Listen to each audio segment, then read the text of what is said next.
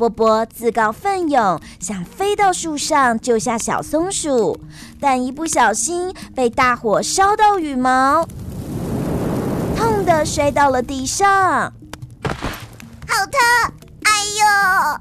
只见大火就快烧断树枝了，动物们全都惊恐的喊着：“怎么办？怎么办？这个怎么办？完蛋了！”纷纷突然看到一旁的池塘，脑筋一转，想到一个主意。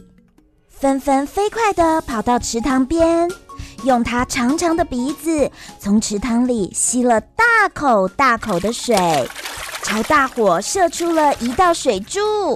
啊啊！看我的水柱喷射！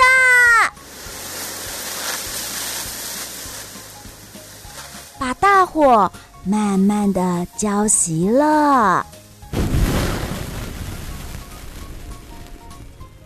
大火慢慢熄灭后，纷纷伸出它的鼻子，把困在树枝上的小松鼠抱下来，并交到松鼠妈妈的手上。大家看到这一幕，都跑上去围着纷纷欢呼了起来。纷纷的长鼻子，好厉害哦！真是太厉害了！谢谢你，谢谢你，芬芬！芬芬，你好棒啊！谢谢你救了我。芬芬害羞的笑着，想着自己有长长的鼻子，原来是多么棒的一件事。一直只想着要漂漂亮亮的，都没有发现自己最大的优点。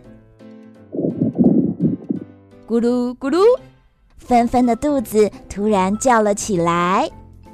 哈，真不好意思，我的肚子咕噜咕噜的叫。看来我们的小英雄肚子饿了呢。我们继续享受派对吧，我们继续开心的唱歌跳舞吧。所有动物都笑了起来。